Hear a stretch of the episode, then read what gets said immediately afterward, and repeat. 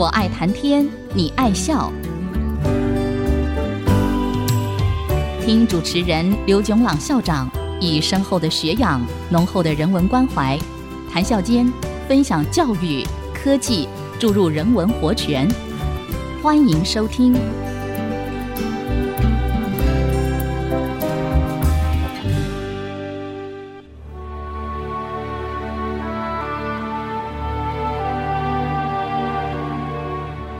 这里是 FM 九七点五，爱惜之音广播电台，欢迎收听。我爱谈天，你爱笑，我是刘总郎。一九九零年代初期，英国电脑科学家 Tim Berners-Lee 提出全球资讯网 （World Wide Web） 这个观念。今天，全球资讯网上面大概有三点六亿个网站，彼此之间可以连接起来。传递、交换资料和讯息。一个网站泛指一台电脑和储存在这台电脑里头的资料。这些资料包括文字、图像、声音和动画。在观念上，也可以说是一本书。因此，全球资讯网也可以看成一个庞大无比的图书馆。不过，这个图书馆和里头的书。跟传统的图书馆和传统的书有几个重要的不同的地方。第一，一本书可以分成若干本书，这些书里头的每一本又可以分成若干本书等等，一直分下去。第二，从一本书里头的任何一个地方都可以连接到任何一本书的任何一页去。第三，任何一个人经由他的电脑。可以阅览任何一本书。接下来，我们要进一步问另外一个问题，那就是：虽然我们有那么多的书，基本上还是一个作者在写，上千上万的读者来看，只是许多书都有读者留言栏，让读者和作者、读者和读者之间互动。那到底还是作者为主、读者为从的关系？那么，在全球资讯网这个平台上，我们可以不可以大家一起来写一本书呢？有人说这并不是一个新的观念。我们可以把一本书分成若干章、若干节，每人写一章或者一节，合起来可不就是一本大家一起写的书了吗？但是我们想要更进一步做到的是要让几个人、几十、几百个人，甚至任何一个想要参与的人，一起来写一章。或者一节，汇集大家的知识、经验和意见，合起来成为一本大家一起写、一起读的书。我要用维基百科全书这本书作为例子，从开创性、影响力和使用量来说，这本书都可以说是在许多许多网站中名列前茅的。因此，我要通过这个例子解释一些怎样让许多人参与。合作和制造一个共同产品的观念，让我首先交代一个细节，在中文里头，分工和合作这两个名词，在英文里头，cooperation 和 collaboration 这两个字，大家通常认为意义是差不多的，往往没有办法，也没有必要在两者之间做清晰的分割。不过，一个可能厘清的地方是。Collaboration 是许多人为一个具体的产品或者方案共同工作，而且有主动、积极参与、相互协调的意味。Cooperation 是许多人在一个共同的理念、方向或者大原则、大计划之下，互不抵触，甚至互相支援帮忙，但是也可能是单独的，各自完成分内的工作。在中文里头，大家往往把 cooperation 和 collaboration 这两个字都翻成合作，也有人把 collaboration 翻成协作。其实我倒喜欢选择把 collaboration 翻成协调合作，把 cooperation 翻成分工合作。虽然累赘一点，倒强调了两个名词含义上略有不同的地方。协调合作的一个例子是三个臭皮匠胜过一个诸葛亮这句成语。到底这句成语怎么来的呢？一个说法是，那是来自《三国演义》诸葛亮草船借箭的故事。话说周瑜和诸葛亮联手对抗曹操，双方在长江两岸对峙，这就是历史上有名的赤壁之战。在备战的过程里头，周瑜刻意要陷害诸葛亮，要他在十天之内建造十万支箭。诸葛亮说：“十天不要，三天就够了。”可是诸葛亮根本没有动手去造箭，他要了二十艘小船，吩咐他手底下三个副将指挥军士，在船的两边插上了上千个稻草做的箭靶，用布幔把箭靶围起来。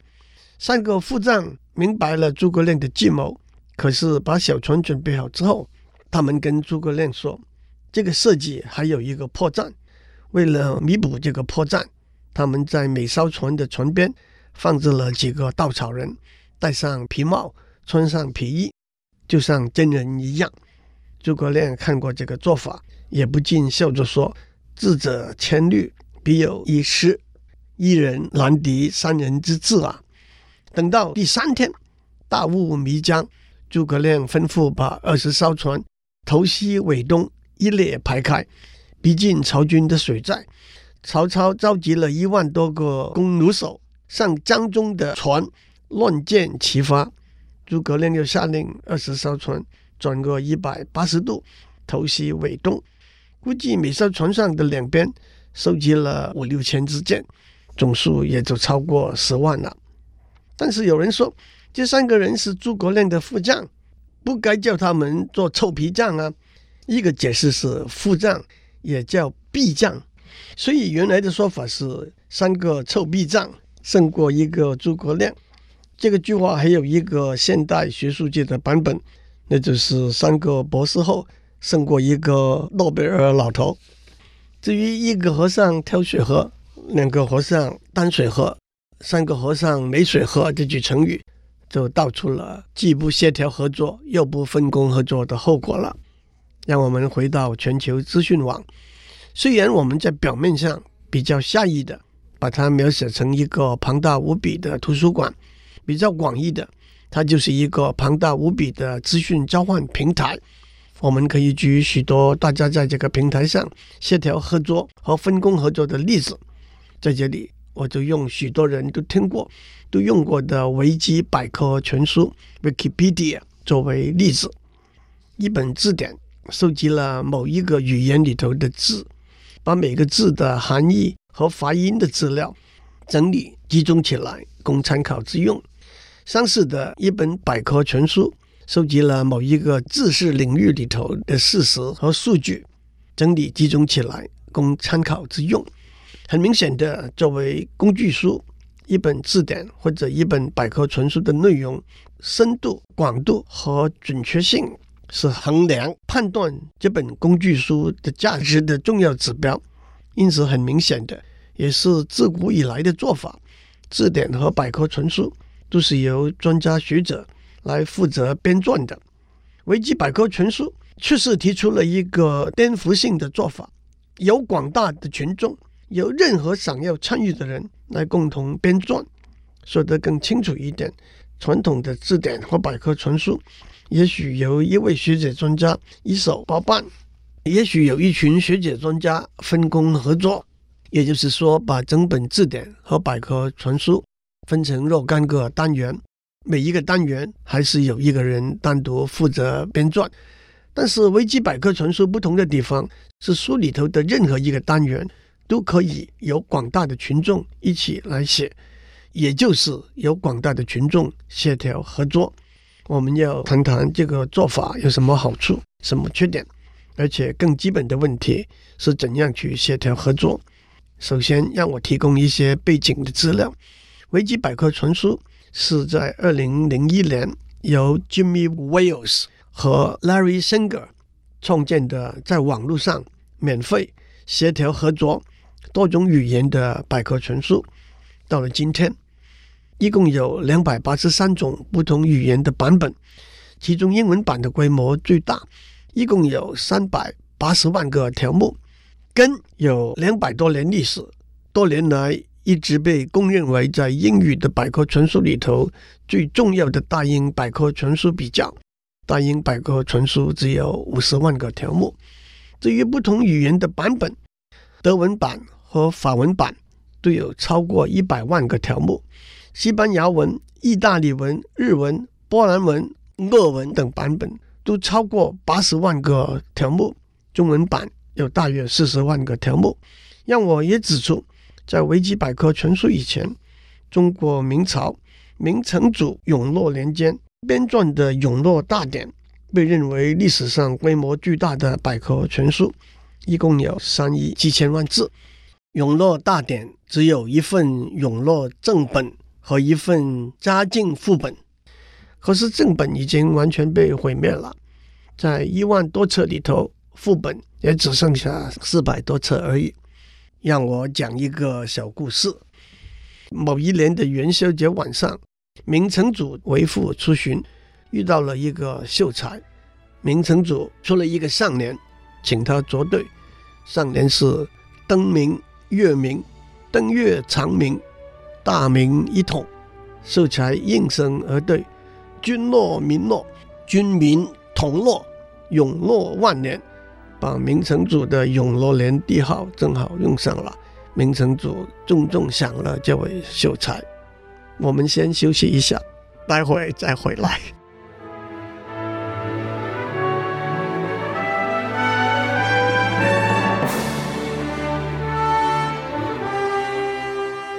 欢迎继续收听，我爱谈天，你爱笑。我们在上面讲过，维基百科全书。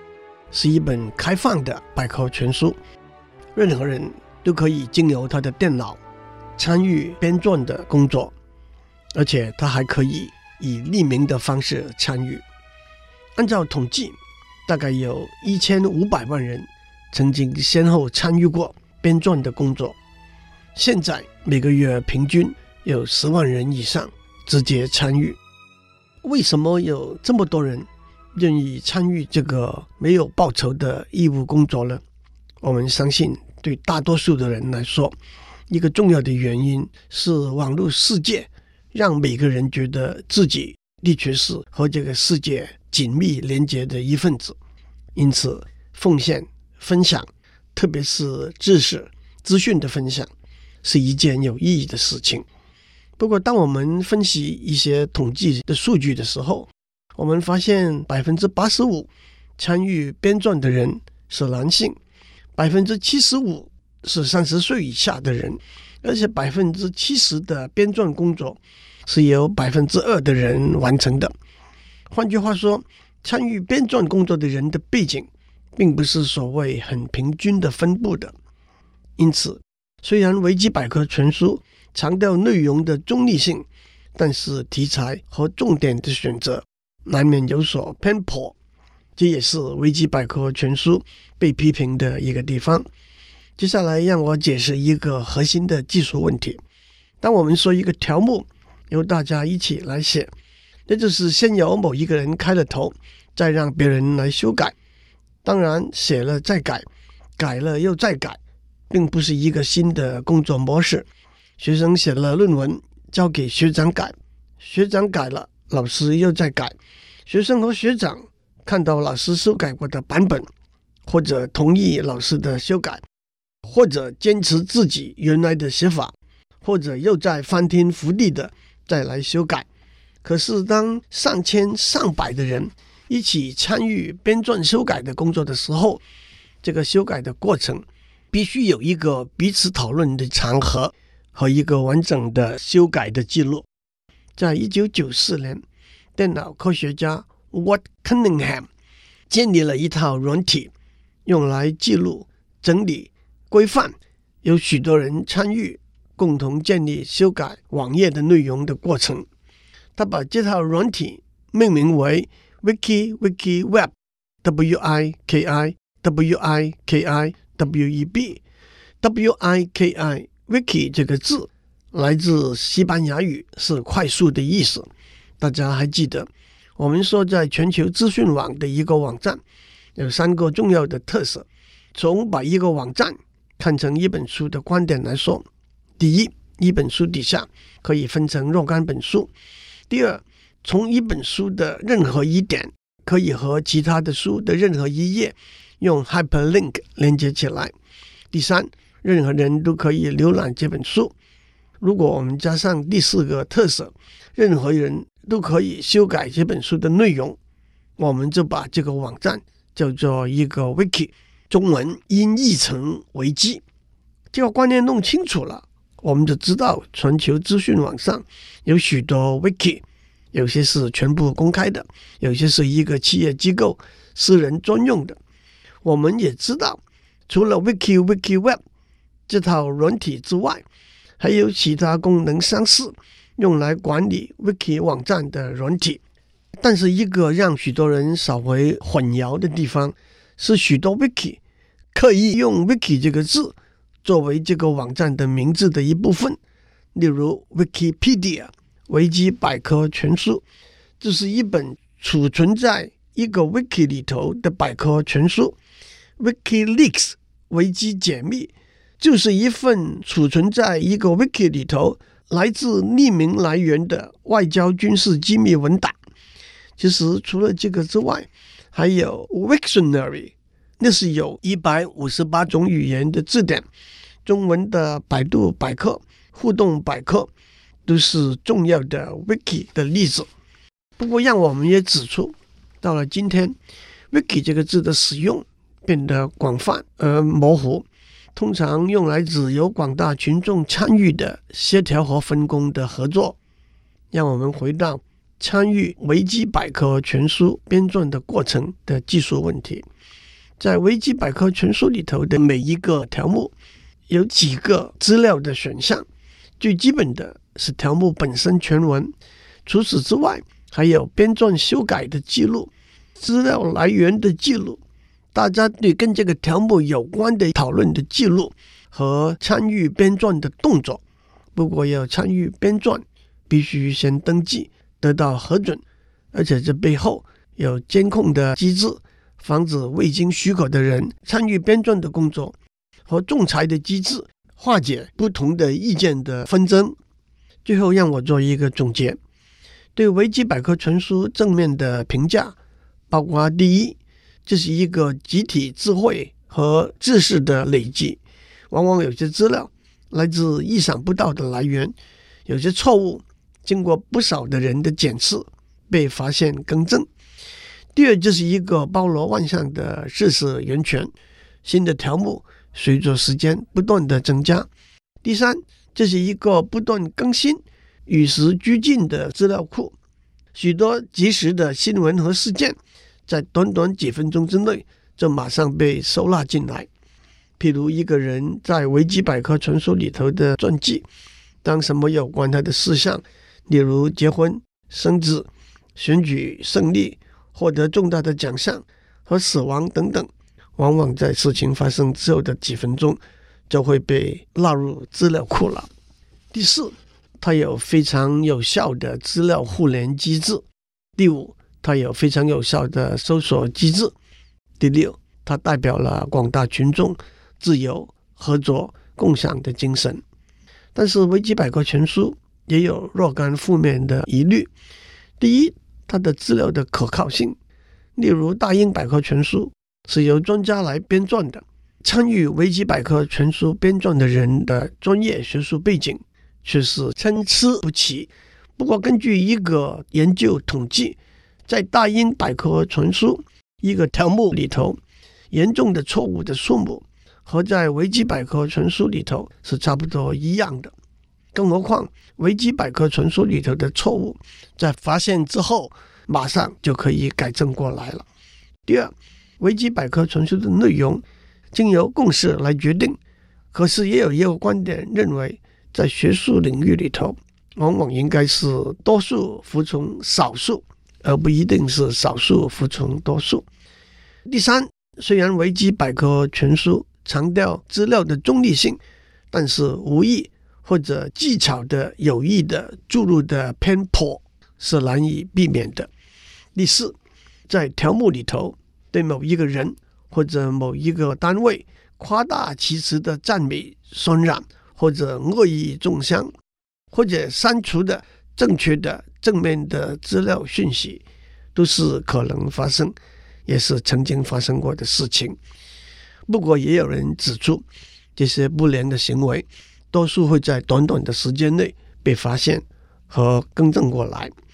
第五，维基百科全书常常直接引用别的资料来源，这一来可能遇到法律上剽窃的问题，二来也可能以讹传讹，加深大家对错误资料的信任度。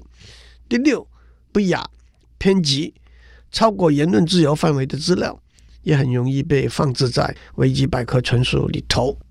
今天我用维基百科全书作为例子，指出在广大的全球资讯网上交换资讯、协调合作和分工合作的机会和技术上的问题，希望能够增进大家对这个工具的了解和使用。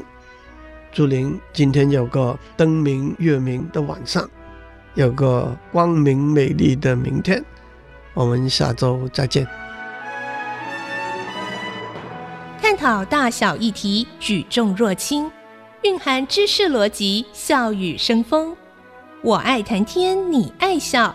联发科技真诚献上好礼，给每一颗跃动的智慧心灵。